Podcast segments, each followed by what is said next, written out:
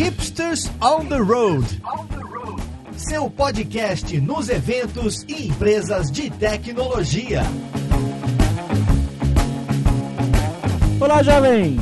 Eu sou Gás Ferreira e esse é o Hipsters on the Road o podcast em eventos e empresas de tecnologia e hoje a gente está aqui para discutir um projeto, mais especificamente um projeto de curso que está sendo desenvolvido lá na Kaelon de Brasília, o curso de uma tecnologia hipster do momento aí, a tal de microserviços. Bora lá para essa conversa então, ver com quem que a gente vai conversar.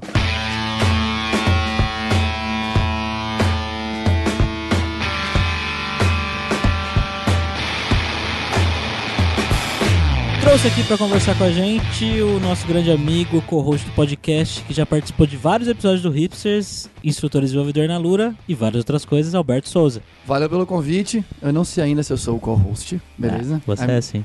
então eu sou o co-host por enquanto. Mas vai ser muito legal falar sobre microserviços e dar bastante op opinião. E para essa conversa também estamos aqui com o Alexandre Aquiles, o cara dos microserviços que está desenvolvendo esse curso lá em Brasília. E aí, Alexandre, beleza, cara? Opa, beleza? Fala, galera. Então, bom, para começar, né, talvez uma pergunta, acho que já um pouco azeda aí, que é, eu vejo um monte de lugar, um monte de palestra principalmente, quando vai falar de microserviço, ela abre falando que o monolito é ruim e que, e que microserviço é a solução para os problemas do, da, do desenvolvimento dos sistemas, quando o sistema é grande e por aí vai, né? Eu queria saber de você, Alexandre, o que é que você acha sobre isso? Será que o monolito realmente é ruim? A gente sempre agora tem que começar fazendo por microserviço? Dá para você explicar pra gente um pouco aí? Então, esse negócio de uma solução para todo e qualquer problema é meio perigoso, você não acha, Alberto? Ah, com certeza. Né, Gabriel? Sim. Então, não pode pensar que tudo é prego e eu só tenho um martelo e saio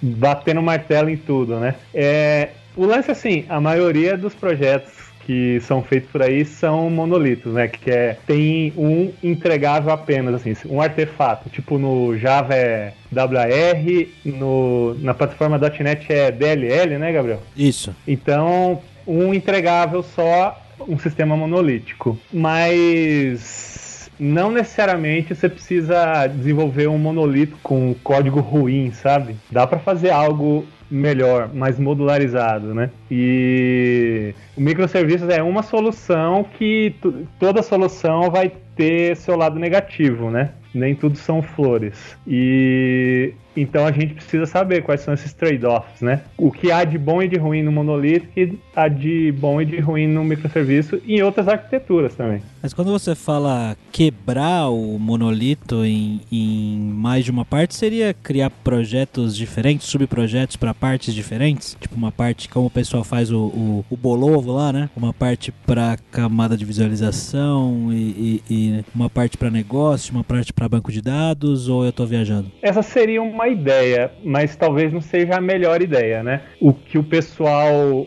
recomenda é você quebrar por negócio. É, então, se você quer quebrar seu monolito em componentes, é mais interessante você quebre aquela parte que é de catálogo de produtos, aquela parte que é de checkout de pagamento, sabe? Por áreas de negócio, às vezes você tem mais de uma área de negócio na sua empresa, você vende livros, você vende cursos, e aí então cada um tem um modelo de domínio, né? Então você quebra pelo modelo de domínio diferente, ao invés de quebrar por camada, né? É, as coisas de regras de negócio, as coisas de visualização e tal. Ao invés de fazer isso, né? A gente prefere quebrar, o pessoal recomenda, né? Quebrar por subdomínios, na verdade. Então, tem essa ideia de subdomínio, né? Que quando você vai componentizar, modularizar o seu código, você pode usar uma ideia de um domínio menor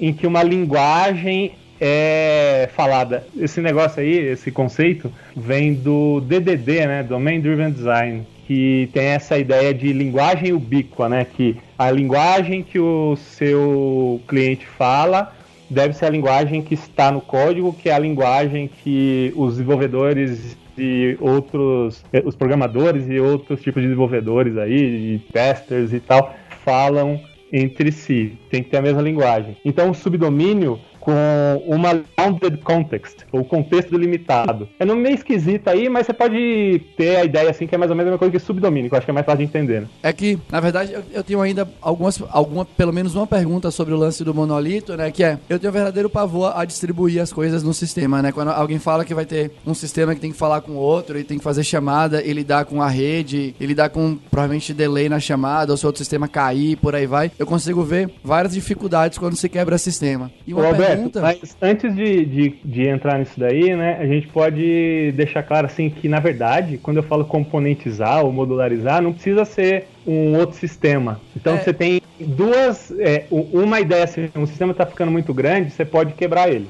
beleza? Agora, você pode escolher duas coisas ao quebrar que é fazer algo com um entregável apenas e que vai usar, por exemplo, vários JAR se fosse Java, vários DLL se fosse .NET e tal, né? Ou você pode fazer isso que você está falando, que é ter serviços separados, né? Que aí a comunicação vai ser via rede. Legal. E aí vem uma pergunta, né? Que eu acho que uma galera, quando vai nas empresas, as pessoas, quando vão, quando estão pensando sobre a arquitetura dos seus sistemas, que vem na cabeça é: eu vou começar o meu projeto. Eu vou de monolito ou eu vou de microserviço? Na sua opinião, né? Se, se você fosse começar um projeto, quais tipos de, de característica você av avaliaria para começar por um ou, pro, ou, pelo outro? E o pessoal tava até discutindo isso no, no Slack da Kaelon, né? E o amigo lá, o Lucas Félix, ele postou lá uma coisa de um cara que é chamado Martin Fowler, né? Famoso. Sim, sim. E ele tem um post lá que chama, né, Gabriel? Então, ele tem um post chamado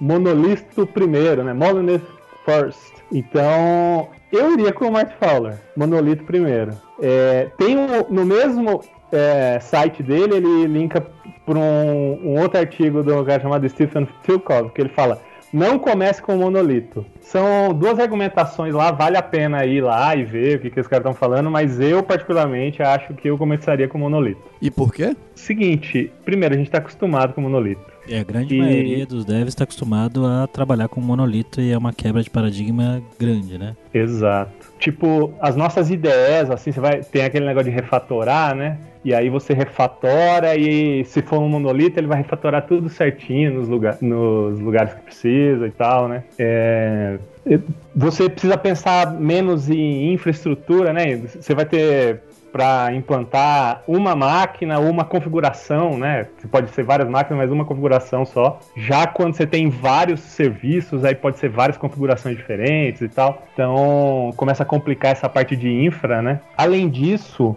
é, de você ter vários serviços, né, comunicação entre a rede e tal, né, vai pesar um pouco no seu na sua performance, né? Porque ao invés de ser uma chamada na memória, né, vai ser uma chamada que vai passar por tudo que precisa passar para chamar outra máquina pela rede, né? Então a performance das chamadas vão piorar um pouquinho. E um argumento que o Martin Fowler coloca que é bem interessante, que é, tipo, para você fazer os seus microserviços, você vai ter vários, provavelmente, né? A ideia é que você conheça o domínio bem. E quando você está começando um projeto, às vezes você não conhece direito o domínio. E aí você começar com o código separado assim, e aí depois você ter que mover o código ou refazer a maneira os seus serviços e tal, dá muito mais trabalho do que você fazer um monolito e aí você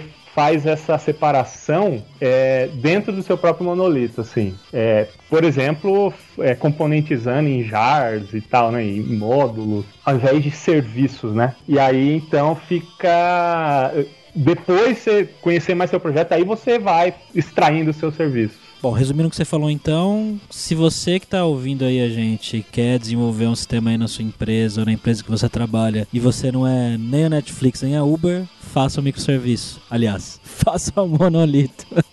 monolito, é. Falar, é Começar pelo monolito. Você entendeu direito o que o Alexandre falou.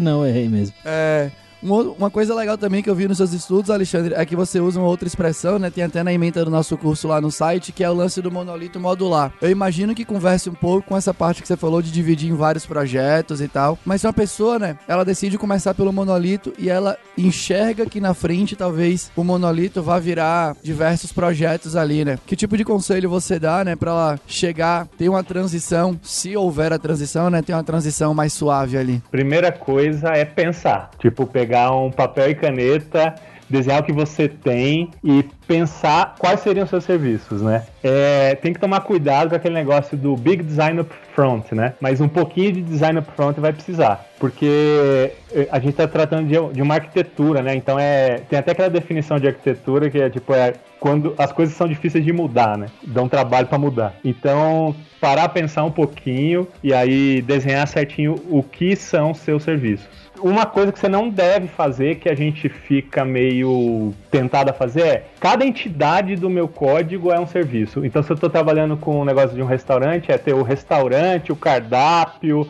o pedido, o pagamento, tudo ser um serviço separado. Isso é muito ruim. Aí por que é ruim, né? Aí é o seguinte, a ideia do microserviço é você separar de maneira que seja independente, sabe? Cada microserviço consiga caminhar sozinho. E aí, se você tiver uma granularidade, né, muito fina, quer dizer, os microserviços são tipo entidades, assim, né, um negócio muito detalhado, você vai acabar tendo que, para publicar uma nova, uma mudança, uma nova funcionalidade no seu sistema como um todo, né, você vai ter que coordenar a publicação, colocar no ar vários microserviços ao mesmo tempo. Então você tem que evitar isso daí. Só que você é... meio que fica com o pior dos dois mundos, né? O projeto fica potencialmente quebrado, parecendo um monolito, já que as coisas ficam fortemente. Então, uma tem uma forte dependência da outra, é mais ou menos isso? Exato. O pessoal até chama de monolito distribuído, né?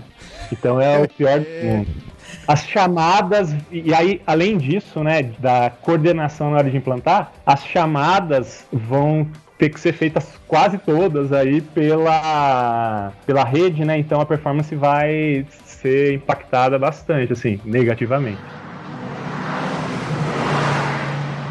Aí então tem essa história de monolito modular que é você componentizar o seu código, né, em diferentes módulos, em diferentes Java, se a gente estiver falando de Java, diferentes DLS se estiver falando de .NET, e aí fazer isso sem usar serviços. Então, a gente tem um curso, né, Alberto, que é o Práticas de Design e Arquitetura de Código para aplicação Java, isso para Java, né, que a gente estuda isso daí. Estuda os princípios de orientação objeto, que é o SOLID, né, e o ponto de chegada é a ideia de um monolito modular. Você consegue focar em módulos aí o desenvolvimento. Legal, animal. Por sinal, eu acho a emenda desse curso sensacional, realmente. Tem uma coisa agora, né? Então, a, a pessoa tá lá desenvolvendo, né? Começou pelo monolito, foi de monolito modular, né? Escutou a gente aqui, por exemplo. E aí, em algum momento, talvez, chega aquele ponto de decisão, né? Continuo no monolito, será que eu, eu devo começar a quebrar agora e tal, né? Então, na sua visão, né? O que é que você pode falar pra gente, né? O que é que talvez tenha que despertar no sistema ou, ou despertar no time de desenvolvimento ali do projeto, pra eles terem essa percepção de, putz, acho que chegou a hora de eu, de eu sair de uma arquitetura que tá tudo num canto só e realmente deixar em projetos separados, né? Mais até do que agora o modular, né? Pensar em realmente projetos que vivem separadamente e se comunicam através de algum protocolo aí, né? Geralmente HTTP, mas enfim. Um sinal assim, né, é que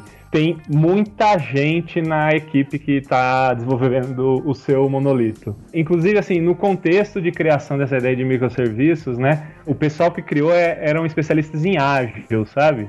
É, métodos ágeis. E no ágil, né, tem aquela, aquele limite lá de no máximo, assim, nove pessoas, né? A ideia é que você tenha times independentes, autônomos e que sejam pequenos, né? Para conseguir comunicar efetivamente. Então, um problema que pode acontecer é tem que passar de nove pessoas e tal. Outro problema que pode acontecer é que tem uma parte do sistema que está evoluindo muito mais rápido que as outras. Outra coisa, assim, é uma parte do sistema ela requer muito mais hardware e muito mais processamento e muito mais é, storage que as outras. Aí então talvez seja um sinal que seja interessante migrar e pensar em serviços. Mas Alexandre, quando você vai então migrar o seu monolito, o seu monolito distribuído para microserviços, eu dei uma estudada sobre microserviços tempos atrás e me parece que microserviço está muito ligado a cloud, né, e a Docker. Eu necessariamente preciso estar tá usando essas tecnologias, eu preciso ter um time preparado para trabalhar com isso, para usar microserviço? Tem um, o tal do Martin Fowler lá, ele tem vários artigos no site dele, né, martinfowler.com, sobre microserviços e um dos artigos que ele fala é sobre os pré-requisitos para microserviços. Ele coloca que sim, você tem que ter automação de infraestrutura, DevOps, esse tipo de coisa, sabe? Só que é meio complicado, né? Porque se você aprendeu muito bem a fazer um monolito e tal, e aí você não tem muita experiência nisso, às vezes você não tem experiência nessa história de, de automação de infraestrutura, de DevOps e tal. Então, eu diria que se for uns dois microserviços no máximo, é, três assim, alguns poucos microserviços, dá para fazer sem essa ideia aí de Docker e tal. Mas passou disso, já fica complicado, né? difícil, né? né? Fica difícil. Assim, e na verdade, hoje em dia, né, talvez seja interessante usar Docker e, tu, e integração contínua e continuous delivery até para monolito, né? Então, pode ser que é, antes de adotar uma arquitetura de microserviços, você adote DevOps no seu projeto, mantendo o monolito mesmo. Usa aí o Docker e tal, usa o Amazon ou a Azure lá, Azure, né? Antes de fazer isso. Pelo menos é a ideia do Martin Fowler, né? Mas se não der, pode fazer meio que manualmente com uns dois, três microserviços depois vai estudando como usar essas ferramentas. É muito legal. Teve uma coisa que você falou que para mim, acho que quando eu li, né, para quem não vai vai tá aí nos links do podcast, né, Alexandre criou um super documento contando toda a trajetória dele de estudo até chegar na ementa final do curso e no projeto que a gente está desenvolvendo para a galera estudar durante o treinamento. E tem uma coisa muito legal no seu documento que eu acho que deve ser fonte de curiosidade para novatos e para sêniors, que é o nome da parada é microserviço. Só que você acabou de falar, por exemplo, né, que se você vai quebrar em só dois microserviços o seu projeto, talvez você não precise de tanta automação e por aí vai. Mas se é micro, como é que só teriam dois? Qual esse micro me parece que de vez em quando é, é, tipo super, super pequenininho, mas não necessariamente é, né? Você pode explicar pra gente e pra galera que tá ouvindo um pouco desse lance da nomenclatura, da, da, dele se chamar microserviço, mas não necessariamente ser tão micro assim? Isso aí é uma confusão danada, né? Tipo, porque se tem um microserviço, então deve ter um miliserviço que é um pouco maior e o nanoserviço que é um pouco menor, né? E tipo. Mas não é isso, né? Tipo, o, o, o tamanho em si é, não, não deve ser o que você vai usar para quebrar o seu monolito aí. Porque é difícil, é muito subjetivo e tal, né? Então, o que, que você deveria fazer aí para quebrar? Essa história de, ah, um time. Eu tô precisando de um time grande demais, eu tenho vários domínios, né, é, subdomínios no mesmo monolito e tal. Então, o termo micro aí do microserviço é meio enganoso, beleza? O, o, a mais, o mais importante não é o micro, é o serviço. E aí o critério aí para de, decompor, né, para quebrar o monolito, acho que tem que ser aquela ideia de contexto delimitado, né, bounded context, um subdomínio. Então aquela história de que se eu for trabalhar com microserviço, eu tenho que ter um microserviço pequenininho para cada entidade, cada uma com seu banco, não necessariamente precisa ser verdade. É, isso é você vai acabar chegando naquela ideia do monolito distribuído. Então é muito perigoso ser cada entidade. Pensa aí nos subdomínios. Aí no DDD, né, essa ideia de subdomínio é a ideia de um contexto delimitado, um bounded context, ele vai ter um especialista de domínio que fala uma linguagem de domínio, sabe? Então é aquela coisa assim, o cara do financeiro não é a mesma coisa do cara que cria os produtos, sabe? Eles falam linguagens diferentes. Então provavelmente você pode criar um, um microserviço para o cara de produtos e um microserviço para o cara do financeiro. Mas dependendo da empresa, o financeiro tem vários especialistas. Então o financeiro vai ser quebrado em vários microserviços. sabe? Muito legal, animal. Eu tenho uma outra dúvida também, né? Uma dúvida, curiosidade, enfim. A gente tá falando de microserviço, né? Arquitetura distribuída e por aí vai. Mas antes dessa arquitetura orientada a microserviço, não sei nem se essa, se essa expressão rola muito, tinha basicamente, né? Arquitetura orientada a serviços, né? O tal do SOA. Eu imagino que isso também deve rolar bastante debate, né? Tipo, se eu tô fazendo microserviço, eu tô fazendo SOA? Ou é uma coisa diferente? Você tem alguma opinião sobre essa parte aí? É, então, é, essa história de SOA, de microserviços, serviços, né? SOA, arquitetura orientada a serviços. E os microser... a arquitetura de microserviços também usa essa ideia de serviço. É... E são sistemas distribuídos, né? Os serviços eles comunicam pela rede e tal. Então, tem gente que fala é, que é a mesma coisa, tem gente que fala que não, beleza? Vamos usar a ideia do Martin Fowler novamente aí, nossa referência aí, né? Claro, parece que é. somos fãs de Martin Fowler, hein, gente? O Martin Fowler, é. Ah, eu tô com uma camiseta do Martin Fowler aqui. Mas,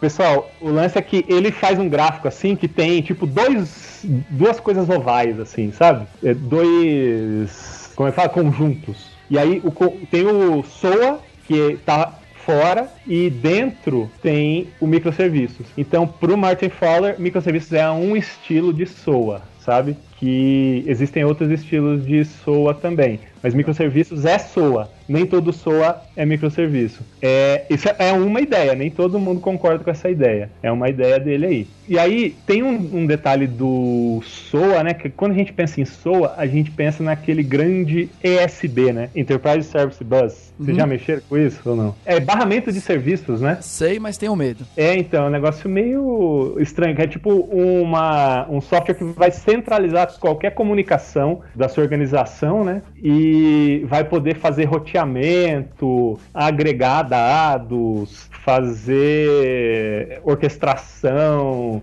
esse tipo de coisa, né? Então, a ideia do microserviços é você não ter esse grande negócio central. A ideia é fazer algo mais descentralizado. Então, a gente numa arquitetura de microserviços, eu nunca vi ninguém falar de um barramento de serviços. Legal. Então, na prática, é uma diferença, sim. Agora, tem o, o Henrique Lobo, sabe, da iTexto, né? Lá de Belo Horizonte, ele tem um, um post no blog dele que ele linka com um post de outro cara aí, de um gringo, e ele fala que, na verdade, microserviços é exatamente igual ou atende totalmente né, a uma especificação do que, que é SOA de um, de um órgão lá chamado OASIS. Então, microserviços atende, é, é como se fosse SOA para valer, assim, sabe? Tem gente que fala que é SOA do jeito certo.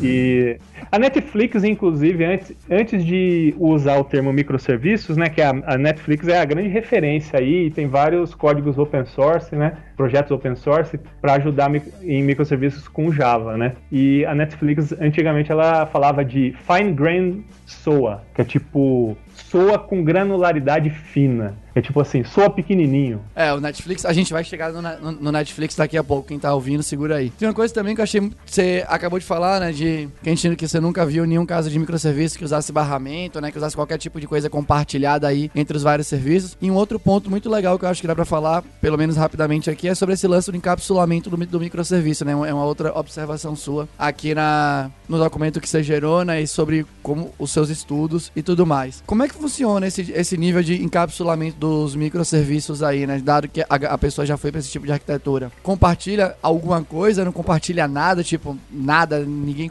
O banco de dados é um para cada um eu imagino que esse também é um ponto de decisão dentro dos projetos aí, mundo afora, né? Você vai compartilhar o banco, se não vai compartilhar e por aí vai. Uma coisa assim, né? Tem essa ideia de descentralização no mundo dos microserviços, na arquitetura de microserviços. Então, os dados, né, a ideia é que sejam descentralizados também. Isso casa muito bem com a ideia de, é, de encapsulamento que a gente aprende lá em orientação a objetos, né, no FJ11 aí da Kaelon, né, pessoal? Tipo, se você fizer o curso lá, você vai ver que é ideia de encapsulamento que, de um objeto. Então a gente consegue fazer um paralelo com o microserviço. No objeto, né, você tem lá uma cápsulazinha que vai proteger os dados, né? Só quem vai conseguir manipular, eh, outros objetos só vão conseguir manipular esses dados pelos métodos do objeto, né? Exatamente. A mesma coisa com microserviços. A ideia é que cada microserviço cuide dos seus dados. Só que aí não vai ser um atributo numa classe, né? Vai ser um banco de dados que pode ser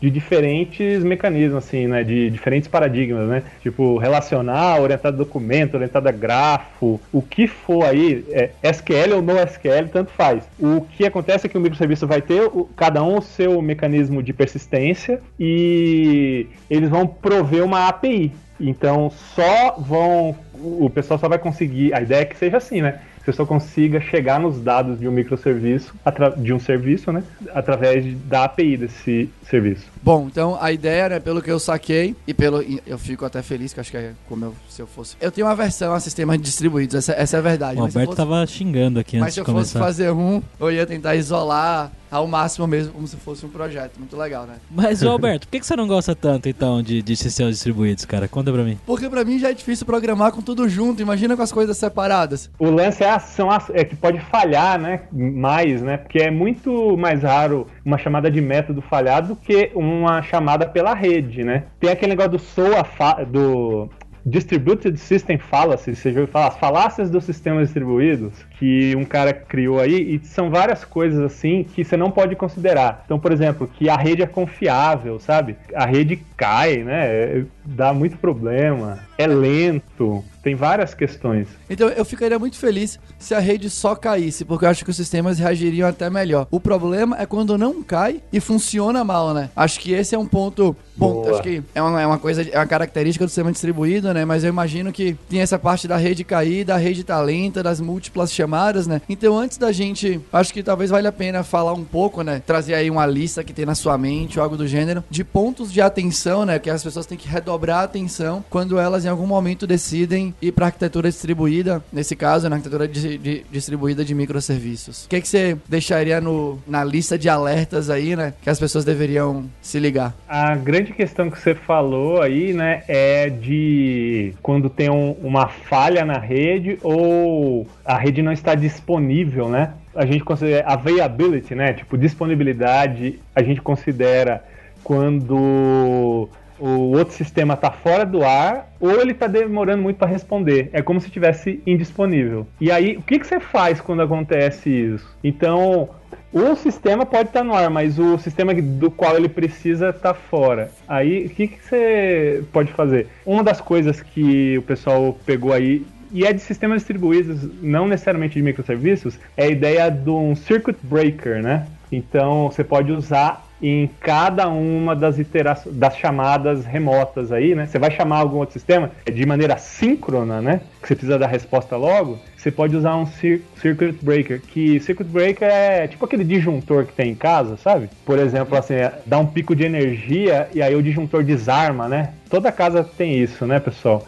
E é para proteger os, os, aparelhos né, da sua casa, os aparelhos, os eletrodomésticos, né? Então você poderia fazer essa mesma ideia de algo que desarma, porque assim, ó, imagina algo que tem seu sistema que, por exemplo, é uma loja online, vai precisar de um, de um microserviço de catálogo, seu sistema está recebendo muitas requisições e todo e na verdade o outro sistema não está fora do ar, ele está lento. Então o que vai acontecer? Essas requisições vão acumulando. Imagina que é Black Friday então vai acumulando, né? Então o que, que você pode fazer? Fingir que o outro sistema está fora do ar. Então você desarma o seu, o seu disjuntor, né, seu circuit breaker, você abre o seu circuit breaker e aí já responde rápido, você falha rápido. Então você já responde para quem te chamou de maneira rápida, dizendo assim: é, você pode colocar algum fallback, né? Que é tipo alguma resposta fixa, né? Sei lá, algum catálogo que está em cache, ou se for um catálogo, né? Ou alguma outra ideia que você vai inventar de caso a caso, né? Cada caso é um caso, mas um fallback que você responde rápido. Aí você vai de tempos em tempos te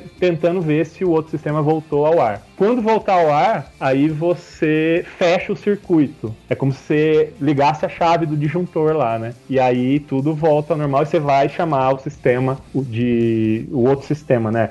Sistema de catálogo ou algum outro microserviço. Entendi. Então, uma das ideias é você usar o Circuit Breaker. Legal. Você já, você já trouxe aí a expressão, né? O Circuit Breaker. E aí me leva a uma outra parte dos seus estudos aí, né? E você referenciou um livro que chama de. chama Microservice ou micro. Ah, vou falar, acho que deve ser Microservice Patterns aqui. Tomara que eu não esteja falando muito errado. Tá certo. E, e aí, Ei. Nesse livro, você descreve aqui, né, no seu documento, diversos patterns que podem ser usados quando a pessoa está distribuindo o serviço, utilizando provavelmente microserviços e tal, né? Só de ter patterns que devem ser usados por conta da solução que a pessoa decidiu, já me dá uma, um, uma palpitação no coração realmente. E aí tem vários aqui, né? Tem alguns que dá para entender fácil, pelo menos que dá para entender mais fácil, né? Então, distributed tracing. Provavelmente a requisição passa por vários sistemas ali, né? Até você conseguir devolver a resposta para alguém e tal. Nesse caso aí, né, tipo, é difícil de saber quando alguma coisa falhou, o que, que deu errado. Porque quando é um monolito, né, você sabe, é o monolito que deu errado. Agora, quando é um, um, um negócio que tem, sei lá, dezenas ou centenas de microserviços, para dar errado passou por um monte de lugar, né? Então, o que, que o pessoal faz? É como se fosse, sabe um Firebug? Aquela visãozinha no Firebug lá, e no DevTools do Chrome, né? Tem aquela visãozinha de network que tem por onde passou, né? Quais arquivos que foram carregados e tal. Fazer isso para sua arquitetura de microserviços. E aí, então, você tem algumas ferramentas, uma que foi criada pela Twitter, que é o Zipkin, que ele visualiza dessa maneira. Então, uma requisição você consegue é, abrir assim e ver por onde aquela requisição passou até dar errado. Para fazer isso, eles colocam um ID, sabe? De um ID de correlação que aí a, é repassado para cada chamada, então é o mesmo ID. Que loucura. Debugar ali dentro da IDE, colocando breakpoint, linha a linha, dá pra, rola mais difícil? Então, fica difícil porque, na verdade, você teria que juntar, vamos dizer que você tem dezenas de, de microserviços, vai. Aí você, vai, você teria que juntar dezenas de pessoas para saber por onde passou, sabe? E o microserviço pode ter sido escrito, o que para mim piora o cenário, em linguagens diferentes. Então, é, essa história da IDE já morreu. Alberto, você precisa ser mais menos resistente a mudanças, cara. Será que é isso, gente? não, mas calma aí, eu é- sou resistente a mudanças. É que essa mudança me dá palpitação. É, é interessante isso, né? Porque, e, tipo, quando começaram com essa história de microserviços, lá em 2015, o pessoal vendia muito essa história. Ah, você vai poder usar várias linguagens diferentes. Hoje, em 2019, você vai ouvir quem estava usando várias linguagens diferentes está falando, não, vamos usar umas duas ou três só, mais mainstream aí porque fica complicado de contratar, né? Fica complicado de é, mudar as pessoas da equipe, repor alguém que está de férias, alguém que teve algum problema. Então, uma linguagem muito esotérica assim é meio complicado. Né? Eu não poderia concordar mais, pra ser bem sincero. Bom, aqui no, nos patterns que você disse que estão descritos aqui, né, do, de microserviços, tem vários. Se a gente for falar cada um aqui, o nosso o podcast vai durar duas horas e o povo vai dormir. A pessoa que está ouvindo agora, em, enquanto dirige, provavelmente ela vai dormir e perder a direção do carro. Então eu queria juntar aqui as perguntas para você trazer uma visão para a galera que é. Eu vi que tem vários patterns, né? Então você tem o de o Distribute Tracing, Service Registry, API Gateway, Health Check, tem vários aqui. E aí eu queria entender, né? Que beleza, o pattern é a ideia de solução, né? O, a proposta ali da coisa. Como que Spring Cloud e esses patterns se juntam, né? Como, qual, qual que é o papel aí do Spring Cloud quando a, a pessoa vai utilizar, vai implementar uma solução baseada em, em microserviços e ela vem do, do, mundo Java, por exemplo, e ela decide usar o Spring Cloud, né? Que tipo de facilidade ela ganha, Alexandre? Antes de existir o, o Spring Cloud, né, existe, o Spring Cloud ele depende, ele facilita a vida de quem queria usar as ferramentas da Netflix. Lembra que a gente tinha falado lá das ferramentas da open source da Netflix? Sim. Então tem várias ferramentas com uns nomes esquisitos, tipo Eureka, Hystrix, um monte de coisa aí. E o Spring Cloud, ele tem uns, umas coisas padrão assim e tal, que facilita a vida. E você cria uma classe, coloca arroba e, um, e um, uma anotaçãozinha e pronto, você já tem lá o, cada um desses patterns. Então ele facilita muito a vida. Então ele meio que usa as coisas da Netflix, às vezes cria coisas novas para você fazer vários desses patterns do, de microserviços. Muito legal. Bom, eu vi aqui que tem zilhares de projetos do Spring Cloud. Então vamos ver de final. Alexandre, qual é o seu parecer aí para quem tá pensando em usar microserviços? Eu, é, assim, para um projeto novo, começa com monolito, né, pessoal? Mas pro microserviços, ele vai servir para quando o seu monolito, se você já tem um, tá muito complexo. E aí, com o microserviço, você vai ter pequenos serviços independentes e tal, você vai times pequenos, sem muita integração na hora de implantar. E aí você consegue fazer um negócio legal. Agora, o seguinte, tem um cara chamado Michael Feathers, que é um cara bem interessante aí o que ele fala. E aí ele fez um, uma brincadeira assim, chamando da lei da conservação da complexidade no software. E aí ele usou microserviços como exemplo, que é o seguinte: o seu monolito está muito complexo. Então as coisas estão muito amarradas entre si e tal. Aí você mudou para uma arquitetura de microserviços. Essa complexidade sumiu? Na verdade, não. A complexidade ela vai passar para sua infraestrutura, é, para você fazer a implantação, para você monitorar, para você automatizar as coisas. Vai ficar muito mais complexo. Então, na verdade, a complexidade ela nunca morre, ela só muda de lugar. Eu vou com o mestre, eu não vou discordar. Eu tuitei uma vez oferecendo numa espécie de ajuda, né? Me ofereci, fiquei disponível para quem quisesse falar sobre projetos, arquitetura uma vez no Twitter. E todo mundo que falou de microserviço para mim, o meu viés foi: será que você precisa? Qual competitiva que você tem? Para mim, essa é a pergunta que eu, que eu me faria, que é, quando eu vou quebrar em microserviço, eu consigo perceber que, que tem potencial de ficar mais lento, mais difícil de gerenciar os projetos. Tem esse lance que supostamente é mais fácil de escalar, mas se a chamada passa por todo mundo, talvez seja mais difícil de escalar. Eu consigo enxergar tecnicamente muitos pontos negativos para superar né, o monolito. Então, para onde eu olharia era qual vantagem competitiva pensando em negócio que eu realmente estou ganhando, né? Então, é como o Alexandre falou. Será que o sistema da parte financeira realmente estava evoluindo de um jeito diferente do sistema, pensando na Lura, né? O, o sistema da parte financeira da Lura está evoluindo de um jeito diferente da frente da Lura, da parte de exercício? Se tivesse esse pace diferente, eu começaria a pensar, né? Tem um fórum, por exemplo, e nesse tipo de situação. Então acho que esse seria o meu fechamento, que é monolito, monolito, vou vendo, modular, vou vendo. E se realmente a coisa estiver começando a ficar complicada, né? Os requisitos estiverem começando a demorar, a, a, demorar de serem entregues ou algo do gênero, eu, eu pensaria. E eu queria falar para quem tava ouvindo, né? Que essa. A gente comentou um pouco aqui de toda a história, de todas as coisas que Alexandre estudou, pra gente chegar no final, né? E, e ter a emenda do nosso curso lá no site, né? Só pra vocês verem que esse é um pouco do processo que rola até a gente publicar um curso no site, né? Tem muita opinião, muita visão crítica, até chegar lá no fim e falar, beleza, é disso que a gente quer falar. É, se você se interessou aí por essa conversa, por esse assunto, a gente tá aí com turmas abertas pro curso de microserviços que vai rolar em Brasília, Rio de Janeiro e São Paulo. Tá bombando. Olha só. Obrigado aí, Alexandre, pelo seu tempo, por conversar com a gente aí um pouquinho sobre essa experiência que foi criar esse curso. Beleza. Valeu, Gabriel. Deixa eu continuar fazendo aqui o negócio, o código do curso.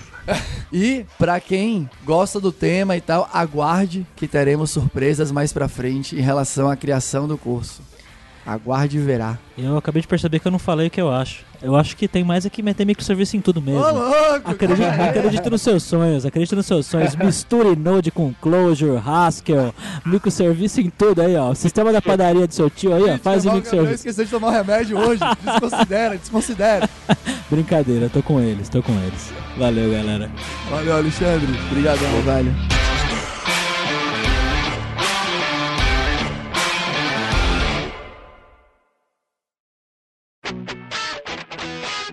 Você ouviu o hipsters.tech, produção e oferecimento alura.com.br, cursos online de tecnologia e Kaelon, ensino e inovação. Edição Radiofobia, podcast e multimídia.